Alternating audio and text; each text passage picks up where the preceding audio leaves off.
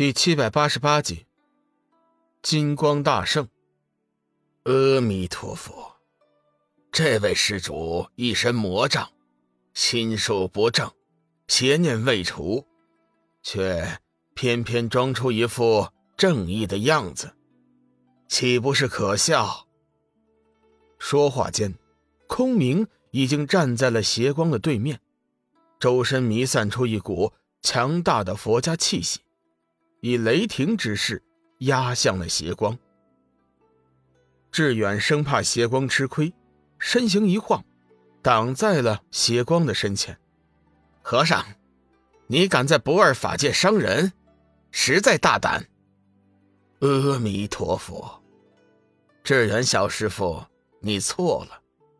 贫僧并非是想伤人，而是想渡人。这位施主。乃是邪恶之辈，我想化去他一身罪行业力，帮他走上正道。希望你不要干涉。龙宇暗暗冷笑，看来这和尚也不是什么好鸟。邪光本身修的就是魔道，你和尚口口声声要帮他消去魔障，重新做人。这还不是想化解邪光的一身修为吗？行凶就是行凶，还他娘的说的光冕堂皇。和尚修心都修的狡猾了。志远自然也明白这其中的意思，冷笑道：“大和尚，大家都是明白人，何必说的那么虚伪？”阿弥陀佛。大智不想和志远闹出矛盾。急忙喝退了空明，随即对志远道：“志远，你身为佛门弟子，定当遵从老衲佛旨。现在，速速与我去三千世界。”说着，大智便转身腾云，作势就要离去。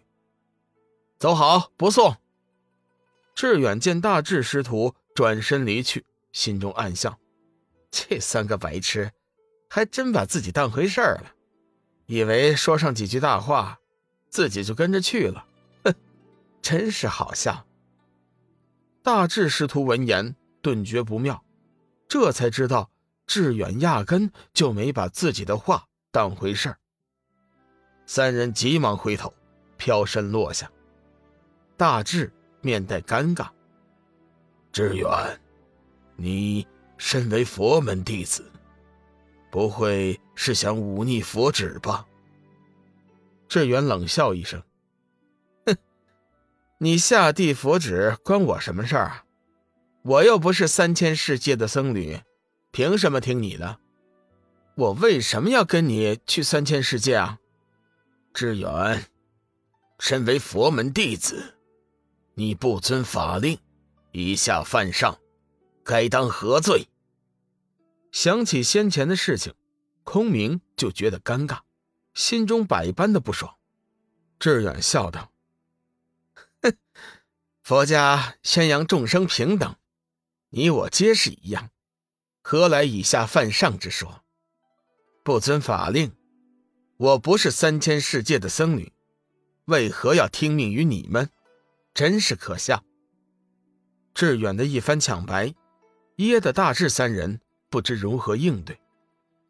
邪光先前被空相威势所欺，这会儿看他们吃瘪，心中大喜，有些幸灾乐祸的味道。哈哈哈哈！志远兄弟说的对，看这些和尚还有什么好说的？大智三人正被志远弄得生气，结果邪光又来趁机取笑，当即大怒：孽障！佛门三千世界的事情，还轮不到你来插嘴。空相有心要给志远一个下马威，决定先拿邪光开刀。心念间，他已经越过志远，出现在邪光的身前。一股强大的佛家气息顿时袭向了邪光。若论修为，邪光比起空相差不了多少。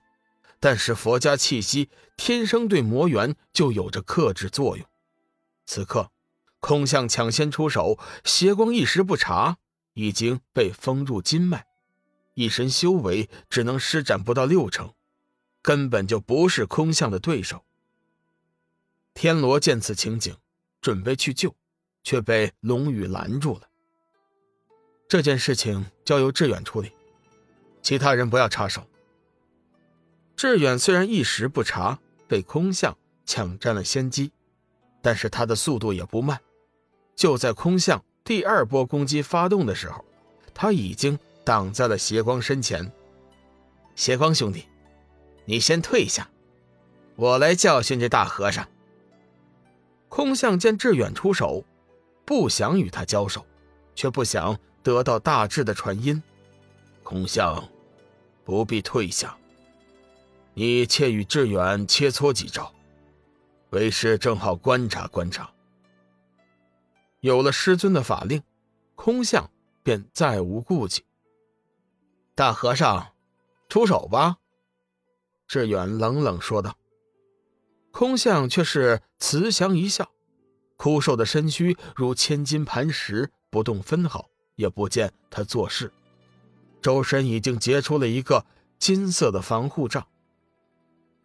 志远见他已经做好了防御。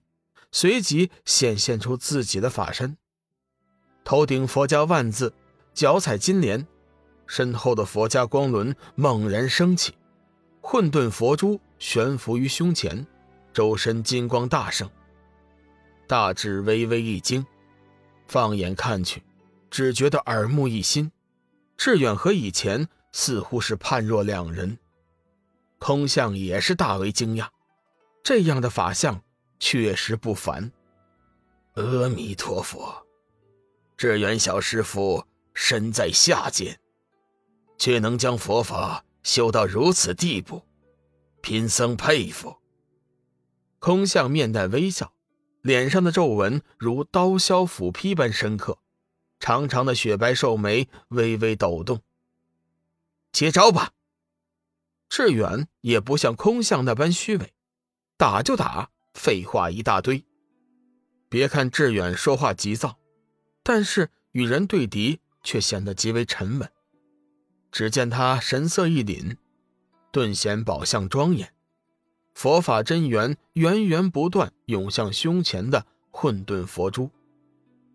佛珠吸收了志远的力量后，其上发出的金光球颜色越来越亮，光芒闪耀，化作一道金色匹链。